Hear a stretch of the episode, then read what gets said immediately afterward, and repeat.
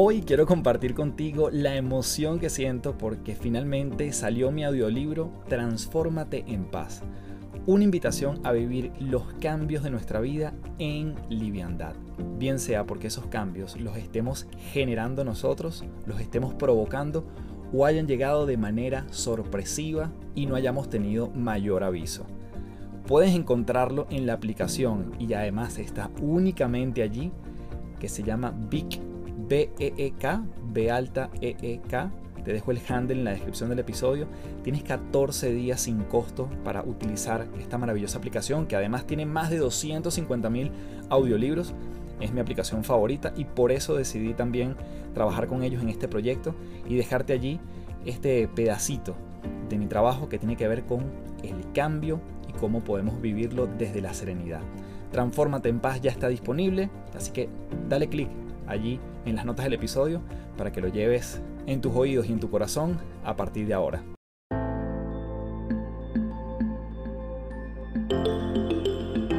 Te doy la bienvenida a Las Tres Principales, un podcast para darle rienda suelta a la curiosidad y la reflexión para elevar nuestra perspectiva a lugares insospechados.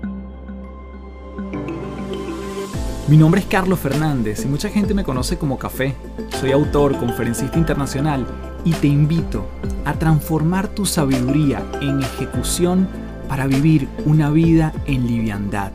Un espacio donde podemos transformarnos en paz un episodio a la vez.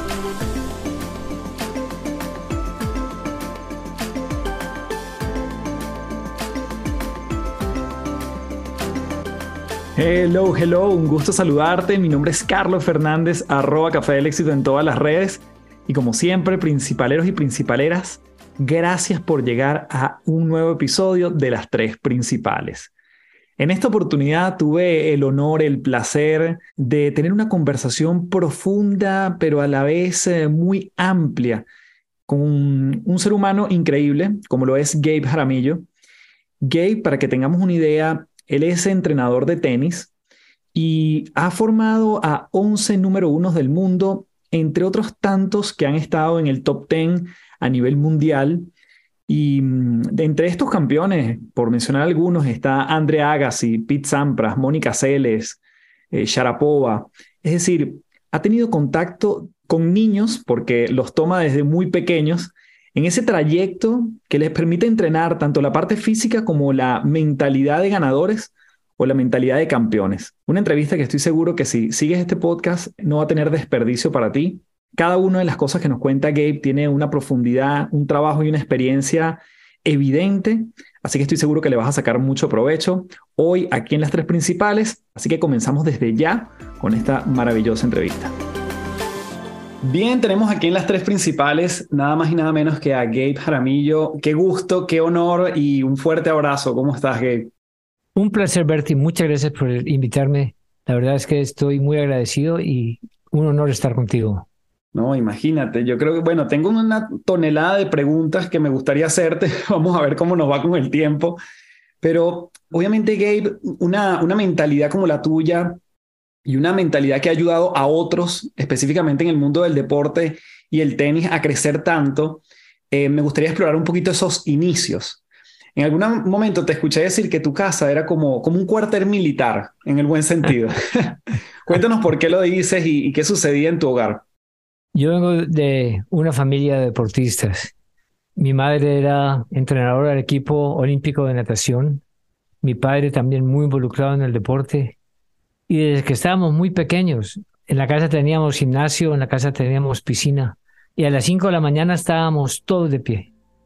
Mi mamá gritaba, al, al, hombre sin plata, la cama lo mata. Y estaba levantado, a esa hora no solo nosotros, era mi papá, el perro, todo el mundo tenía que estar allá firme.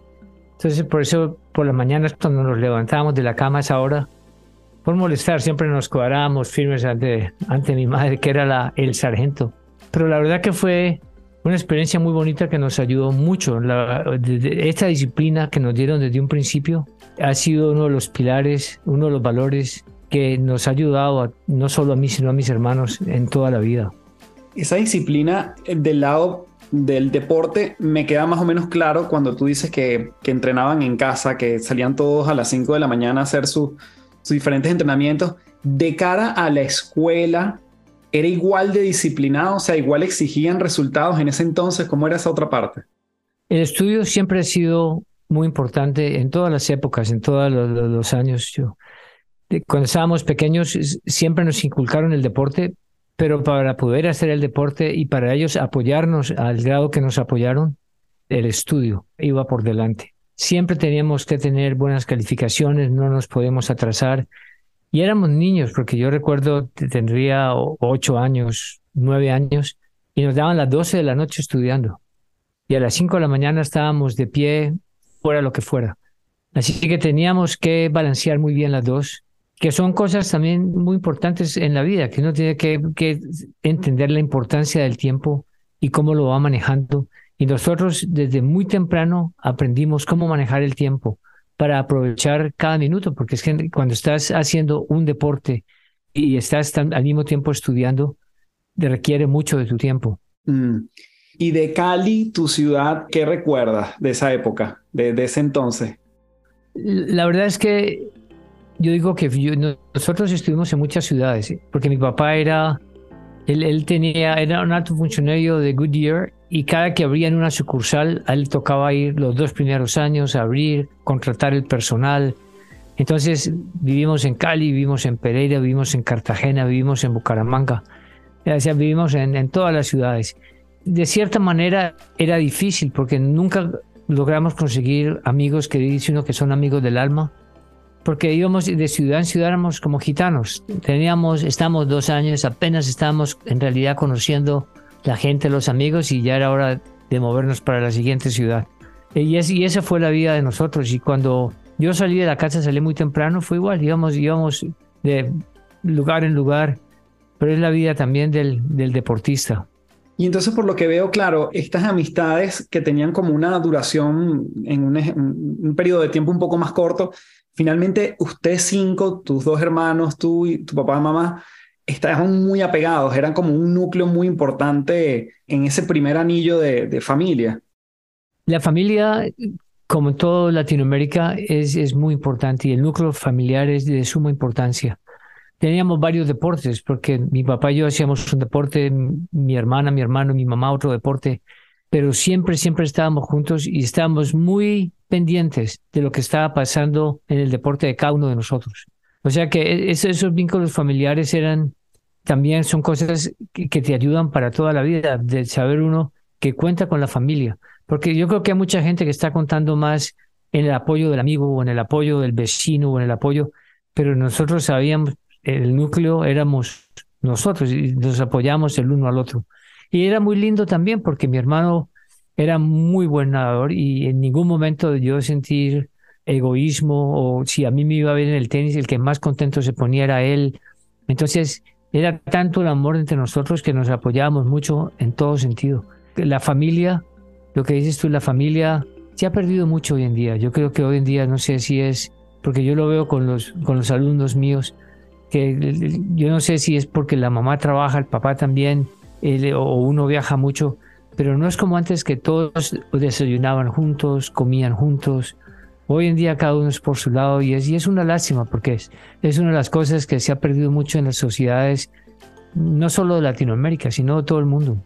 Mm. De hecho, llega una conversación donde tus padres también te hacen definir en qué deporte te quieres enfocar. Porque igual te gustaba el nadar, ¿cierto? Y tuviste que tomar una decisión. Eh, ¿Cómo fue ese momento y, por qué el tenis? Dices el tenis en ese minuto.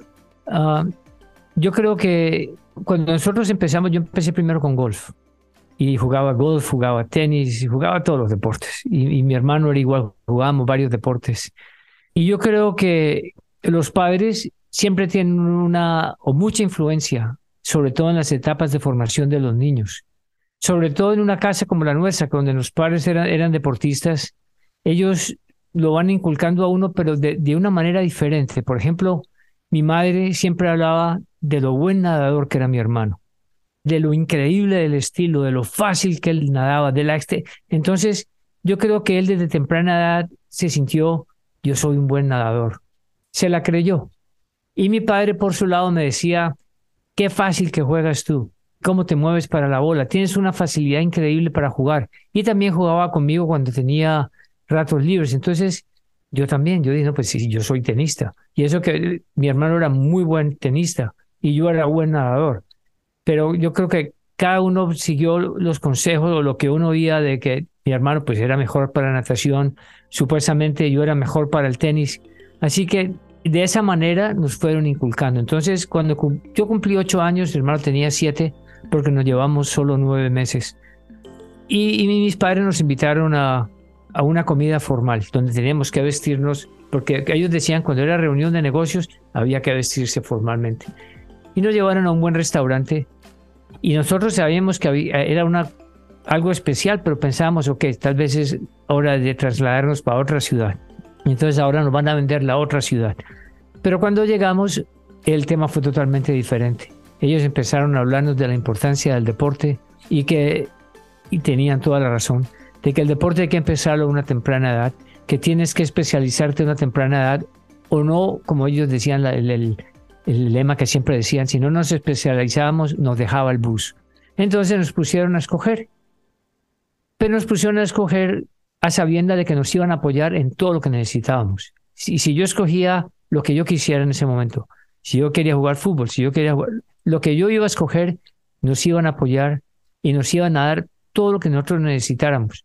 A cambio de que nosotros, primero, teníamos que ser los mejores estudiantes del colegio y segundo, no nos podíamos rendir. Si empezamos era para terminar.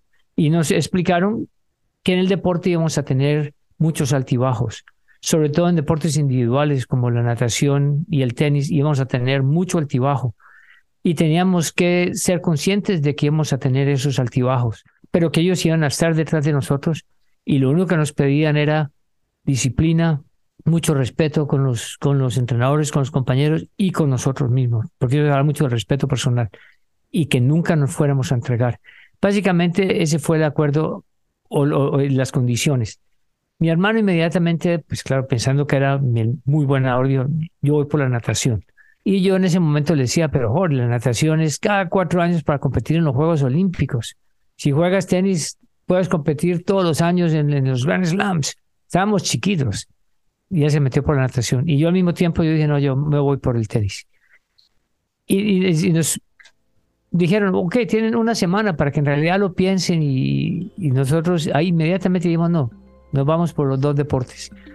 Pero yo creo que una de las cosas que más nos incentivó, como te digo, fue que ya nos llevaban tiempo diciendo lo bueno, las, las habilidades que teníamos para cada deporte. Entonces ya estábamos más que convencidos. Y lo segundo era pues la promesa de ellos que nos iban a apoyar en todo lo que necesitáramos, a cambio que nosotros también diéramos de nuestra parte. O sea, era un contrato de, de lado y lado. Y éramos muy pequeños, pero nosotros salimos de ahí pensando que éramos ya hombres de negocios, ya habíamos hecho nuestro primer contrato.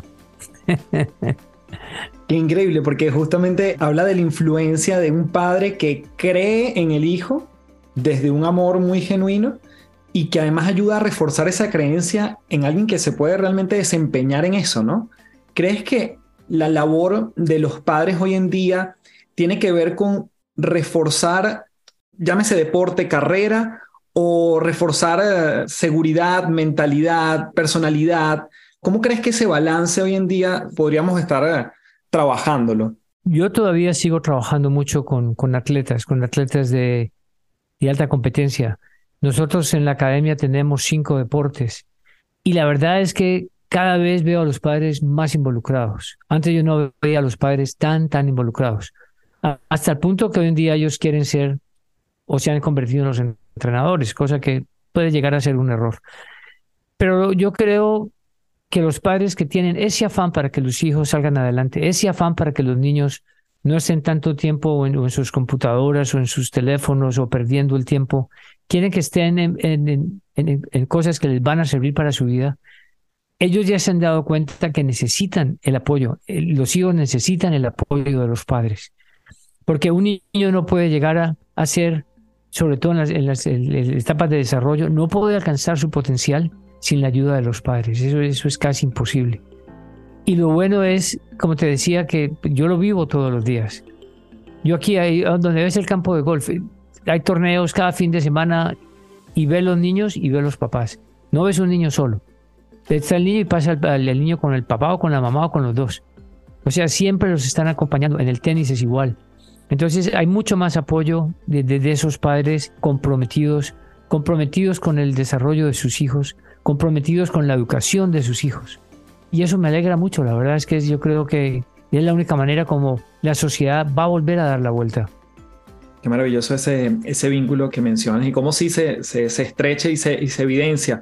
Obviamente hay unos padres, y en tu historia probablemente has visto miles con sus hijos que tienen diferentes personalidades, aproximaciones, te dan a ti espacio como entrenador o ellos quieren convertirse en los entrenadores y que su palabra prevalezca. Em, me quiero centrar en este minuto en el caso de, de André Agassi, donde se dice que tuvo una relación muy, muy dura con su papá. Y en su libro, él justamente dice que él, bueno, eh, y, además me gustaría como contrastar eso con tu experiencia entrenándolo. Él dice, toda mi vida odié el tenis, hasta el último minuto. Lo dice muy contundentemente, cosa que cuando lo leí parecía un contrasentido. ¿Cómo viste tú la influencia del padre, que además era boxeador, con un André Agassi, que, bueno, número uno del mundo y una cantidad de logros, y en ese momento que estaba entrenando junto contigo? André, el, libro es muy buen libro, es, es un libro muy agradable para leer, muy bien escrito, es un libro que tú lo abres y, no puedes cerrar. Pero la verdad es que yo creo que todo el resentimiento que él tiene sobre el padre ocurrió mucho antes, es decir, cuando era joven. Porque cuando él tenía 5, 6, 7, 8, hasta los 13 años, el papá básicamente fue el entrenador, el que estuvo pendiente, el que estuvo encima, el que estuvo ayudándolo, pero al mismo tiempo empujándolo. Todos los niños que he tenido yo, los niños, hombres, a los 13 años ya quieren la independencia de los padres. Ellos, esos niños ya tienen que dar un paso. Y fue el paso que André dio. A los 13 él ya sabía que no podía más con el papá, ya empezaron los conflictos, las peleas. Y fue cuando él se trasladó a la academia. Cuando yo lo tuve en la academia, en un principio yo hablaba mucho con Mike, el papá hablaba mucho con él. Y de un momento a otro no nos volvimos a hablar. Él dejó al niño, él le dio la libertad, él dejó que, él, que, que André eh, subiera, que André hiciera lo suyo. Pero como dices tú, yo no estoy de acuerdo en ningún momento lo que él dice de que él odiaba el tenis y lo odiaba hasta el último momento. Yo creo que sí, yo creo que en esa época, más que todo por ahí entre los 12 y los 13, no le tenía mucho amor al, al tenis. Pero si tú te pones a imaginar el tiempo que se requiere para llegar a ser número uno del mundo, las horas de entreno, las horas de sacrificio. Una persona que lo odia no lo, no lo logra, es imposible hacerlo. Y él al contrario, él siguió entrenando. Ahora, yo te cuento, él entrenaba a todas horas. Él me llamaba a las 10 de la noche, oye, hoy, hoy no hice pesas y me tocaba ir a abrir el gimnasio y hacer pesas con él a las 10 de la noche.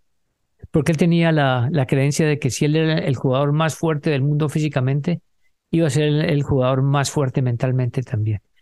Jugábamos por la noche, él se ponía ropa fosforescente y jugaba con ropa fosforescente.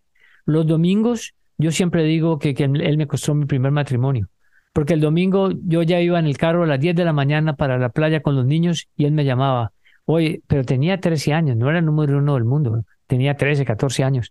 Oye, jugué horrible esta semana, necesito jugar un poco más, ¿por qué no vienes y me ayudas? Y yo le decía a mi exmujer, ok, ándate tú en el carro, nos vemos en la playa, voy a entrenar con André.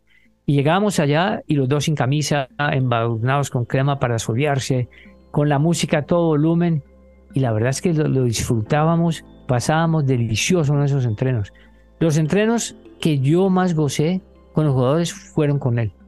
O sea que él disfrutaba mucho el entreno. Él disfrutaba mucho la competencia. Entonces, cuando en el, libro dice que, que, lo vio hasta el último momento, si fuera así, nos, mira ahora, juega exhibiciones, juega partidos, juega el, tenis, todavía lo lleva en su sangre.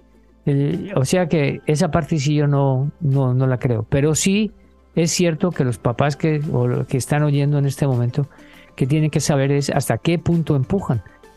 Y porque cuando empujan demasiado, el niño va a poner una barrera. y esa barrera va a venir tarde o temprano, esa barrera viene. Y en un final, los jugadores que, los padres que no supieron manejar esta relación, esos niños no van a, los van a perder como hijos, pongámoslo de esa manera. Ahora, el papá de Agassi, tú dijiste, era exboxeador, pero era una persona que sabía de deportes. Entonces, él le enseñó a André que tenía que coger la pelota más temprano, porque él, él ponía de ejemplo que si él peleaba contra un pugilista que pegaba duro, él sabía que mientras hacía todo el swing, él tenía tiempo de poner el guante, de voltear la cara. Pero en cambio, un pugilista que, que, que, que llaveaba cortico le hacía mucho daño porque él no veía el golpe venir. Entonces, igualmente con el tenis, él le dijo, tienes que coger la bola adelante, cógela temprano. Entonces, una persona que supuestamente no sabía nada del tenis y cambió el tenis.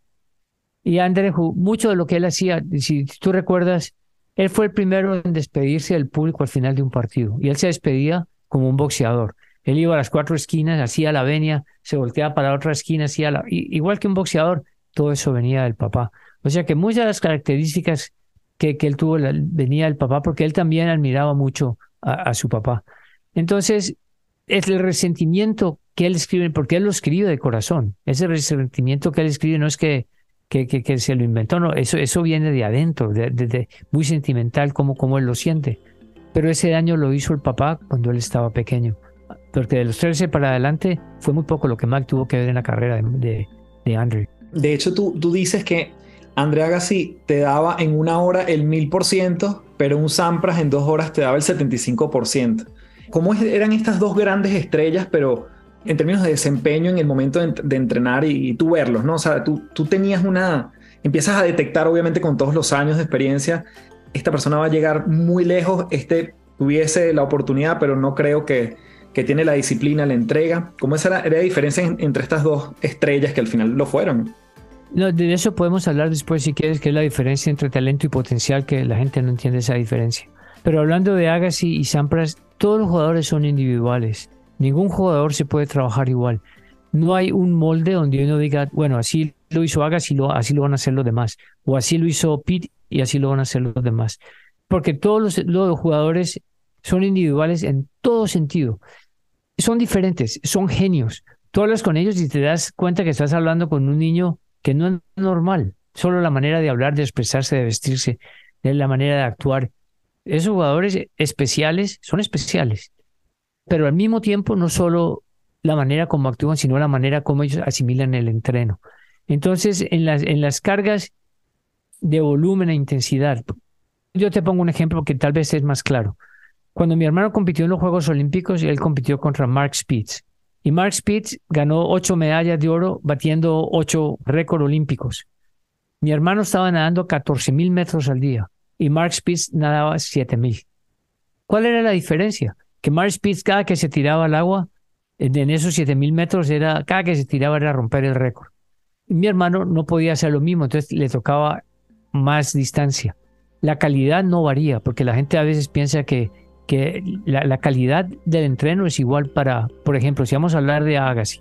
Agassi entrenaba una hora, pero es que entrenaba una hora donde te daba el 100%. Todo lo que íbamos a hacer, el grado de concentración, el, grado de intensidad, todas las cargas eran perfectas.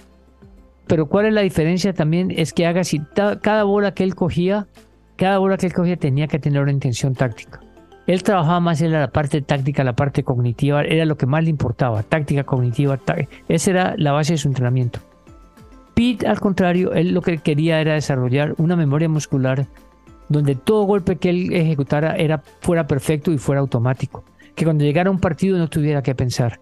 Que cuando llegara un partido podía cerrar los ojos y ejecutar el mismo golpe una y otra vez. O sea, la, la, la, duplicación de, de, cada movimiento, de cada gesto. Entonces, por eso él tenía que entrenar más horas.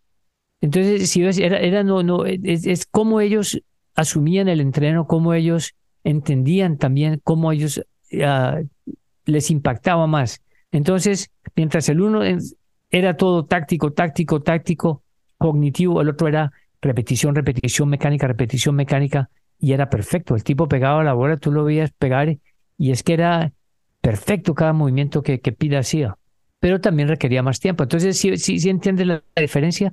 en cuanto a calidad de entrenamiento, porque es que la gente a veces no entiende lo que es intensidad, es básicamente el, el corazón, ritmo cardíaco, que qué tan rápido se mueven, esa es la intensidad.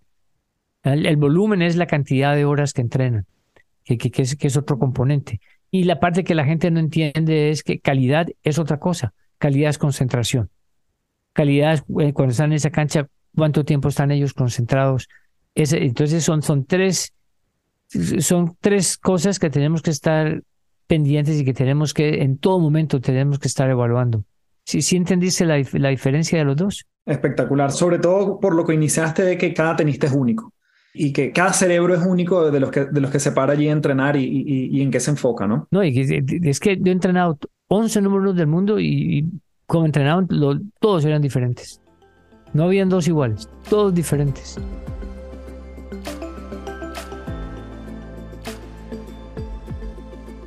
En, bueno, en tus diferentes videos, en tu página, en, en las redes sociales, uno ve mucho temas de técnica, obviamente, ¿no? Pero me llama la atención el tema de la mentalidad en cuanto a si tú tienes alguna parte donde le refuerzas a estos niños en qué tienen que pensar durante el partido. ¿Qué pasa cuando el otro te dice algo? ¿O qué pasa cuando pierdes un, un punto? ¿O qué pasa cuando en un momento clave te desconcentras? E, esa parte más allá de lo físico, que yo no sé si eso tú has podido calibrar, si eso tiene mayor o menor porcentaje, pero ¿Cómo se entrena ese momento para que en los momentos de, bueno, donde hay público, presión y una cantidad de cosas, eh, la mente esté también bien entrenada? Yo tengo muchos, ah, cuando yo pongo videos, cuando yo pongo sobre todo en Instagram, y cuando uno pone esos videos, son más que todos para ver la gente que los pueda seguir, la gente que los pueda, uno, uno va por los números. Y si tú ves los videos, pues los videos son buenos, los ejercicios son buenos, pero nosotros no entrenamos así. Pero hay gente que necesita ese tipo de ejercicio rápido, fácil, que pueden llevar al campo y ejecutar. Perfecto. Por eso tú no ves, por eso tú no ves que nosotros no, ponemos muy poco ejercicio de alto rendimiento, porque muy pocas personas lo pueden seguir. Entonces preferimos hacer cosas que sean concretas, fáciles, que la mayoría de la gente pueda seguir. Por eso no podemos mucho de la parte mental. La parte mental, a veces tenemos ah, digámoslo, no sé si discusiones o... Porque tú hablas con, la, mucha de la gente que te habla que la parte mental hay que entrenar la parte, que la parte mental tiene que ser con un psicólogo, que la parte mental, y yo eso no estoy de acuerdo, porque es que un psicólogo, si acaso lo ves dos veces por semana, no te ve en la cancha o te ve muy poco, y él te va a hablar desde una perspectiva más clínica. Nosotros cuando trabajamos con ellos, trabajamos la parte mental todos los días.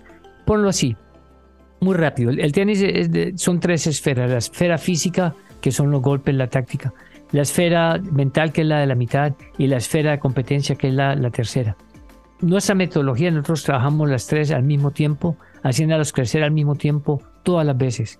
Entonces, cuando ellos están jugando, estamos trabajando siempre en la parte mental. En la parte mental tenemos, eso, hazte cuenta que la parte mental tiene un triángulo. La primera es la imaginación. Porque la imaginación, de ahí parte todo. Si el niño me dice, yo quiero ser profesional, mi respuesta es, cualquier tonto es un profesional. Entonces, eso no es suficiente. Si él me dice, yo quiero ser el número uno del mundo, entonces ya estamos hablando palabras mayores, por ahí es. La segunda parte es el control de las emociones. Porque si los niños no controlan las emociones, no pueden controlar la tercera parte del triángulo, que es la parte de inteligencia, la parte lógica. Entonces, ese control de las emociones hay que trabajarlo a diario en el campo, porque de nada te sirve ir a un psicólogo y tú estás en la cancha o tirando la raqueta, o como dices tú, si hay un público en contra y se te va la, la cabeza, porque la concentración tienes que conservarla durante todo el partido. Entonces, cuando ellos están jugando, nosotros, yo por ejemplo, soy muy partidario, o yo lo hago mucho, de que están jugando un partido de ranking. Y yo empiezo, yo al mi jugador le digo, foot foul, o le digo, esa bola no fue adentro, esa bola fue afuera. O para tratar de, él tiene que saber cómo resolver esa situación. No es de que me conteste, no es de que se ponga grosero, no, no, sino él tiene que saber cómo resuelve esa situación en ese momento, porque esos son los jugadores que se meten, los jugadores que son capaces de resolver esas situaciones cuando les toca. Una persona inteligente es una persona que controla sus emociones, que es la otra parte. Si un jugador no controla sus emociones, es un jugador que es muy inmaduro y, seguramente no va a llegar. Entonces tiene que saber controlar sus emociones en todo momento. Y esa parte para mí es, es lo más vital de la parte mental. Pero si no la trabajamos en campo, a diario, con ellos, encima de ellos, esa parte no llega.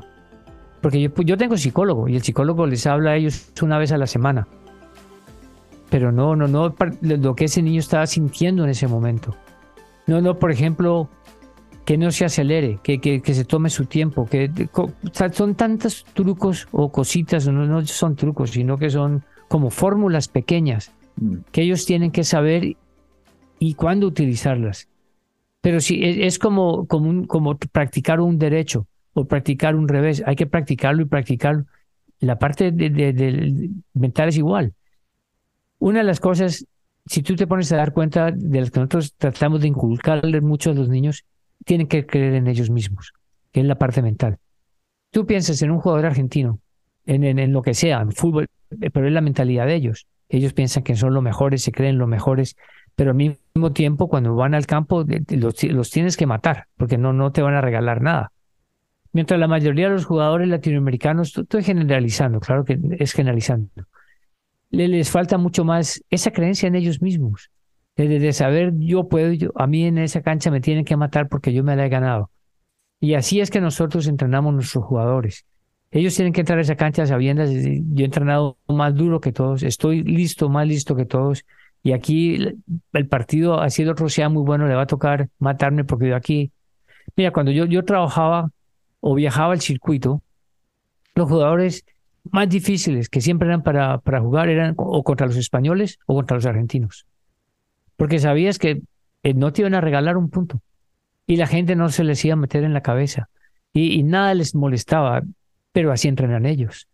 Y entonces nosotros hacemos lo mismo, nosotros entrenamos de igual manera, poniéndoles mucha presión cada momento, enseñándoles, si tú has oído el, papá de Tiger Woods cómo lo entrenaba, antes de protear le estaba hablando, antes siempre estaba bregando a, sacarlo de la concentración y por eso fue tan fuerte mentalmente. Entonces, lo que te quiero decir con lo que la pregunta tuya de la parte mental es muy importante, pero no es de practicarla con un psicólogo una vez a la semana, sino que hay que practicarlo a diario y bajo presión.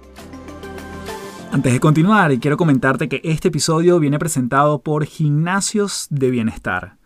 Los gimnasios de bienestar son el vehículo para entrenar mes a mes a tu equipo de trabajo en el músculo más importante de estos tiempos, la mente. Si crees firmemente en la constancia para fortalecer en tu equipo temas como liderazgo, feedback, productividad, gestión de cambio, comunicación, trabajo en equipo, creatividad y mentalidad de crecimiento, entre otras habilidades, puedes ingresar a www.cafedelexito.online para inyectarle recurrencia al entrenamiento de tus colaboradores en tu empresa. Seguimos con más de este episodio en las tres principales. Me parece fascinante esto y, ya nos estás dando incluso un poco del, método que tú utilizas con estas tres esferas y además cada una de ellas tiene su bajada, ¿no? Tiene, tiene su, forma de, profundizar. Pienso en, en conversaciones que te haya tocado tener, Gabe, con de repente un padre en privado, ¿no? O con el niño en privado sobre todo eso, esos vínculos que son muy fuertes entre padre e hijo y que quieren estar quizás en el, en el juego, en el entrenamiento, pero de repente te ha tocado tener conversaciones en privado con cada uno donde, donde trates de influir sobre ellos, donde le digas al papá de repente, mira, eh, tu hijo, digamos, va a, llegar a, va a llegar a ser muy bueno, pero no necesariamente va a ser el, el mejor y baja el acelerador quizás o no lo presiones tanto. O sea, conversaciones en privado con estas, estas dos personalidades. Solo esta mañana tuve tres reuniones con tres papás. Así te lo pongo.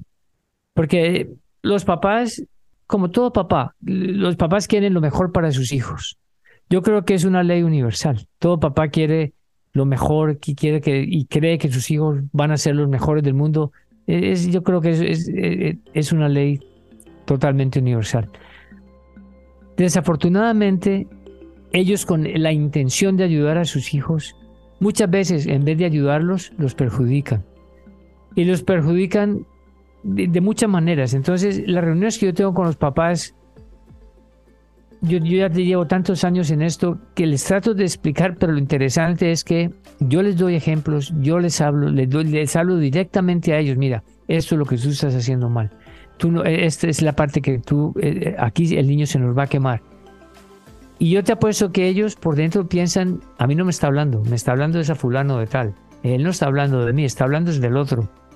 Porque no, no, no recapacitan lo que ellos están haciendo. Los papás, mira, yo te doy ejemplos sutiles que, que ellos, o palabras sutiles que ellos utilizan. Mi hijo es el mejor del mundo. Yo lo he visto jugar y mi hijo sigue jugando así, no le va a ganar nadie. Va a ser mejor que Nadal, pero se lo dicen o lo dicen esos comentarios a oídos del niño, que el niño está a distancia suficiente para poderlo escuchar. Y no se dan cuenta que lo que están haciendo es que ese niño ya empieza a jugar con miedo, porque ese niño ya empieza a jugar esas las expectativas que el papá ha puesto para él. Entonces, cuando el niño empieza a jugar por hacia las expectativas del papá, ya ese niño empieza a jugar con miedo, a empujar, o, las bolas que están adentro las cantan afuera porque se vuelven muy tramposos, o empiezan a sacar disculpas antes de entrar al campo, o están perdiendo el partido y se retiran porque mi hombro me está doliendo. Y cuando los niños empiezan a jugar con miedo, ya esos niños los dejó el bus. Porque un niño que juega con miedo después recuperar eso es muy difícil. Y por más de que uno trata de explicarle a los padres que esos comentarios que hacen son comentarios que los hacen sin intención de perjudicar a los niños, perjudican, porque llega el momento en que el niño o pierde o no juega bien y se estrella contra la pared y ya el niño no sabe qué hacer. Otro, otra de las cosas que los padres sin intención hacen es empiezan a comparar. ¿Cómo puedes perder contra Juanito cuando tú le ganabas fácil? ¿Cómo puedes perder contra Isabela cuando la niña lleva jugando un año y tú llevas jugando dos? ¿Y cómo puedes perder cuando tú entrenas cinco horas y él solo entrena una hora al día? Y entonces esos comentarios los niños lo toman a mal y es otra vez volvemos a lo mismo, es cuando empiezan a jugar con miedo, cuando ya no quieren jugar, cuando dejan el deporte. Cuando un papá le habla a un niño, le está hablando de una manera más personal. Cuando yo le hablo a un niño, yo lo estoy hablando como un entrenador, o sea, no es personal. La función mía como entrenador es estirarlo, es pedirle más. Yo le puedo decir, tú puedes más, tú ese partido no lo has debido de perder, porque mi función es estirarlo sin irlo a reventar, pero estirarlo al máximo. El papá no puede hacer lo mismo. Porque un papá que hace un comentario de esos a un niño, lo primero que el niño va a pensar es, mi papá me está gritando, mi papá me está regañando, mi papá ya no me quiere, mi papá no cree en mí. Y es muy diferente de que el niño piense que ya el papá no cree en él a que diga el entrenador no crea en él. Porque si el entrenador no cree en él, pues cambia el entrenador. Simplemente me echa a mí o me cambia por otro entrenador. Pero el papá no lo puede ni cambiar ni echar. Y, yo le pido mucho a los padres que están involucrados en el deporte de los niños que los alaben por sus acciones, que le digan, oye, estás entrenando todos los días tantas horas, que, es una cosa tan difícil, ese sacrificio que tú estás haciendo es de admirar, de saber que pierdes el partido y te levantas otra vez con ganas, que, eres un guerrero. Esas son las palabras que los niños necesitan oír. Tú eres guerrero, tú eres disciplinado, tú eres honesto, tú tienes la perseverancia. E, esos valores que son acciones es lo que los papás nos tienen que ayudar. Pero si los papás empiezan a decirles que son el próximo Nadal, que, que, son, que tienen mucho talento, que tienen mucho potencial, el niñito empieza a jugar con miedo. Y ahí es cuando, cuando se acaban. La mm. comunicación. Como ellos le hablan a, los niños, ellos tienen que saber que los niños son muy receptivos, los niños son muy inteligentes, pero tienen que hablarles como un, una persona sabia le habla a un niño para que aprenda. Pero los papás no, los papás les hablan muy duro, muy fuerte, muy eh, como sargentos, y los niños de esa manera no entienden, porque la comunicación todos los, jugadores que tenían los padres que le hicieron bien, esos padres que, que lograron que sus hijos alcanzaran sus metas y hoy en día tienen unas relaciones entre ellos extraordinarias, tuvieron una, una comunicación muy abierta, donde, donde no los ponen en una caja, sino que los dejaban hablar, que expresaran sus opiniones desde muy tempranas edades. Y esos fueron los niños que llegaron muy lejos en todo. Tú ves a Sharapova, de las mujeres, el deporte femenino que más plata ha ganado y que más plata ha hecho como, como empresaria. ¿Pero por qué? Porque así la entrenaron desde pequeña. Entonces, lo que nosotros le estamos inculcando a los niños en este momento, los padres que están envueltos en el deporte, yo sí les pido a esos padres que sigan con esa tarea, porque es la mejor inversión que ellos van a hacer.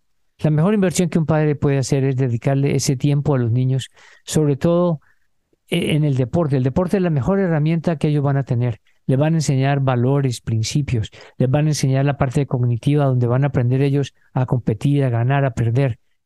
Todo lo que el deporte enseña les va a servir para el resto de su vida a esos niños. O sea que yo le pido a los padres que no desfallezcan.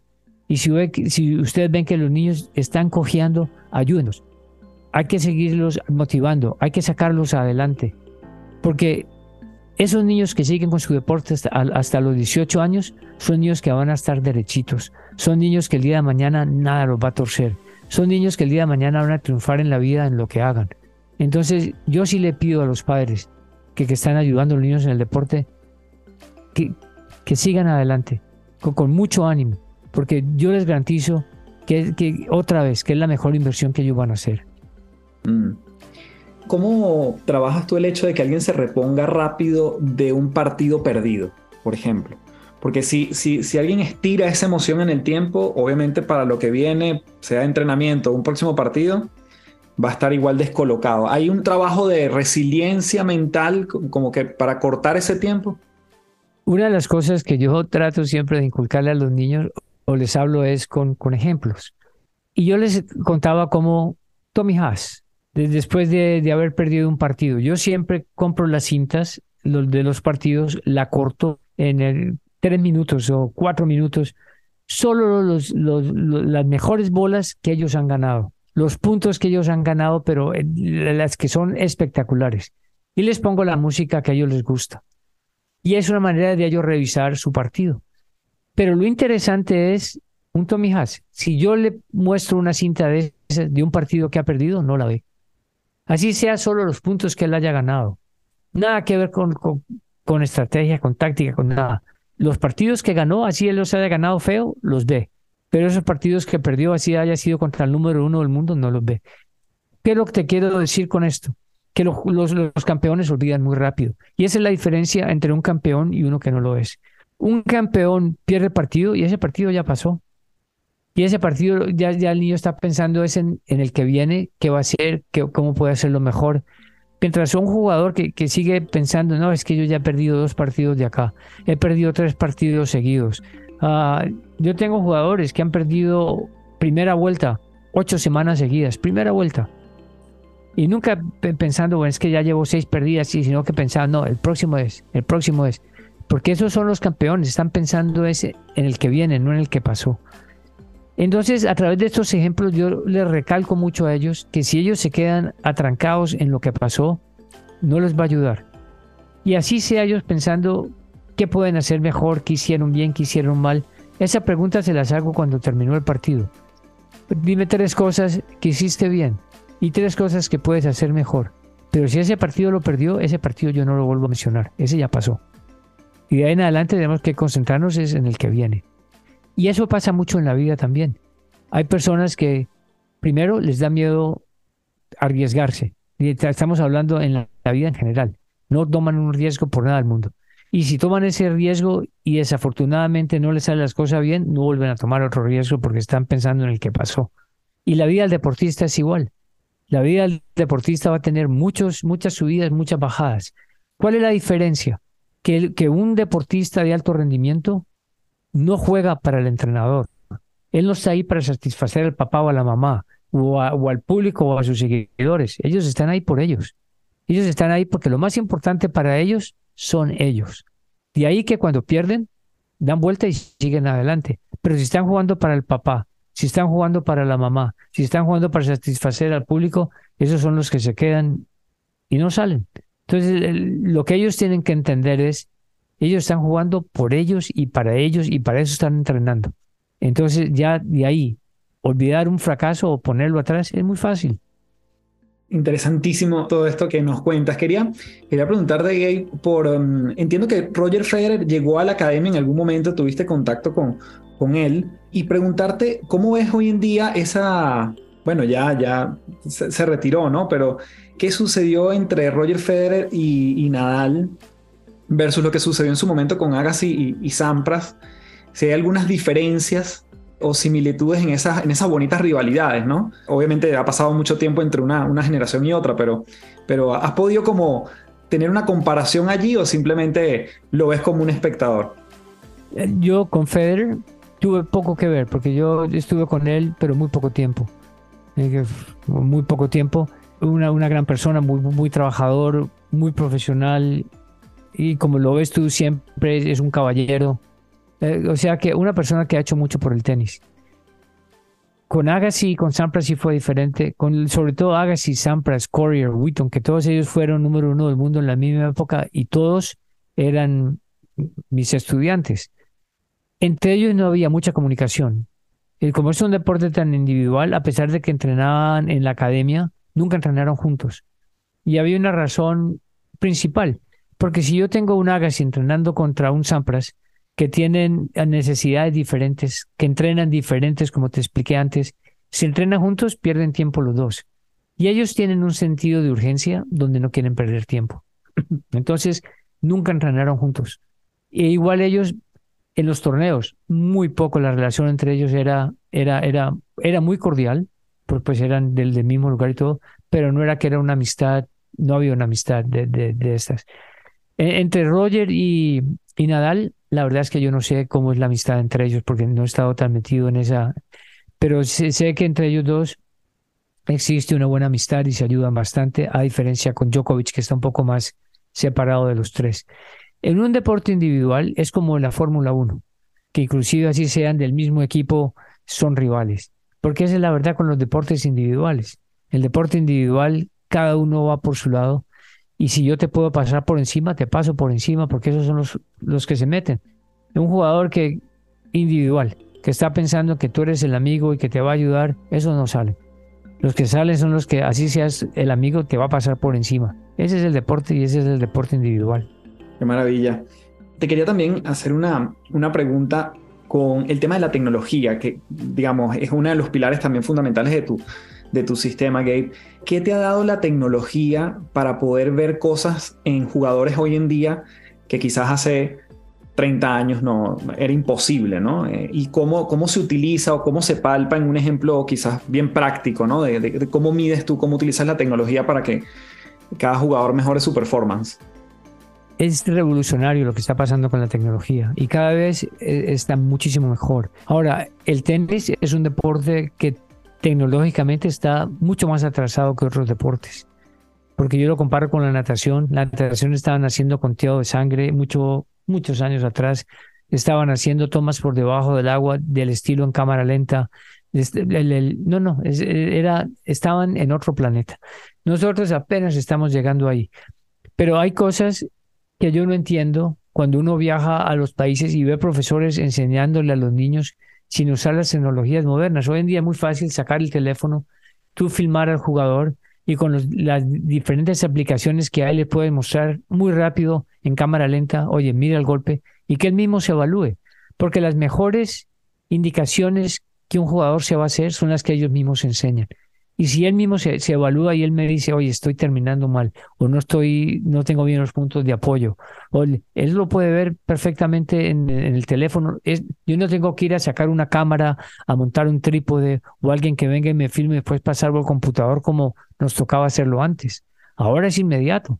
Inmediato llego en la cancha, lo filmo, le muestro. Entonces, esa es una de las cosas sencillas, pero que tenemos que usar todos los entrenadores tiene que ser una herramienta de trabajo que tienen que usar a diario, tecnología. Al mismo tiempo la tecnología está midiendo la revolución de la bola, está midiendo la velocidad de la bola, está midiendo la velocidad de la raqueta. Y eso a nosotros como entrenadores nos ayuda mucho para saber, a diferencia de los jugadores, si ya sean profesionales o, ya sean amateurs, primero, o qué nos falta. O segundo, si vamos a competir contra uno de ellos, cuál es la velocidad de bola, cuál es la altura, cuál entonces nos da mucha información que antes no teníamos. Y en estadísticas estamos muy adelantados ya, porque en estadísticas ya sabemos dónde va a servir en un 40-30, en un 30-40.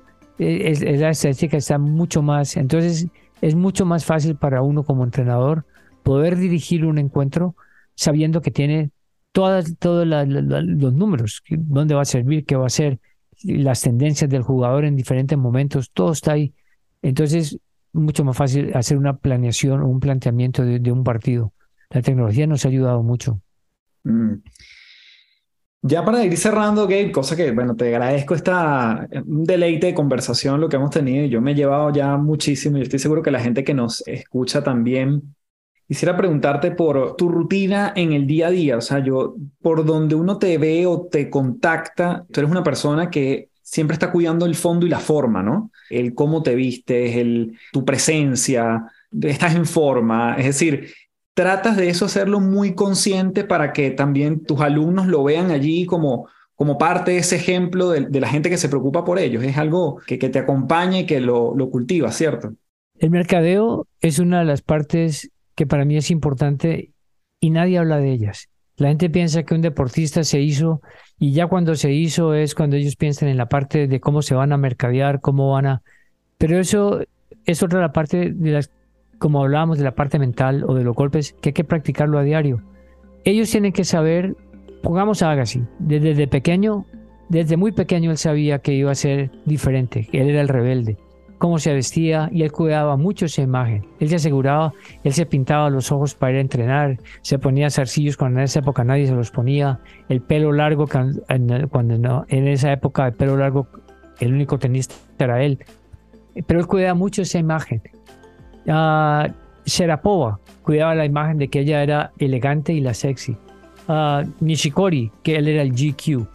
Entonces, pero son cosas que ellos desde pequeños se van formando y yo le digo mucho que tienen que cuidar esa imagen.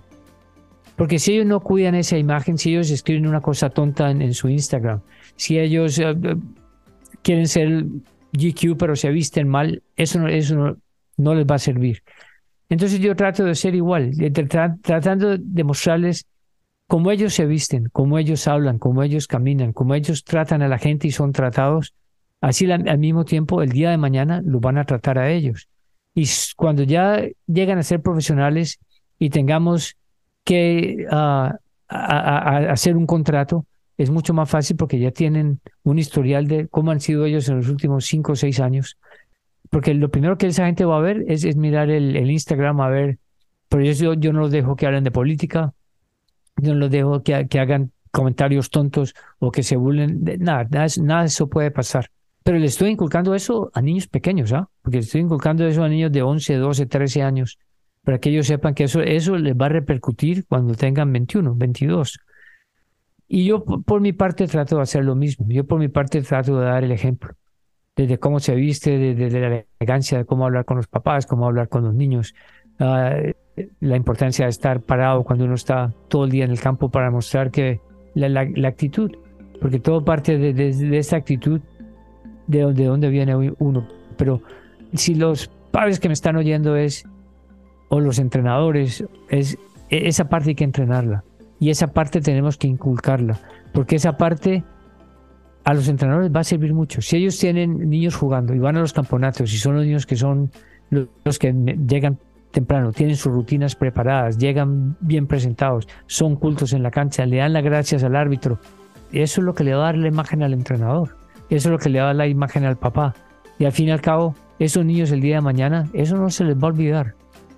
Gabe, ya para cerrar, como este podcast se llama Las Tres Principales, me gustaría entonces pedirte tres cosas, recursos, palabras, valores, lo que tú quieras, tres elementos que nos llevemos para seguir practicando todo esto maravilloso que nos has dado el día de hoy.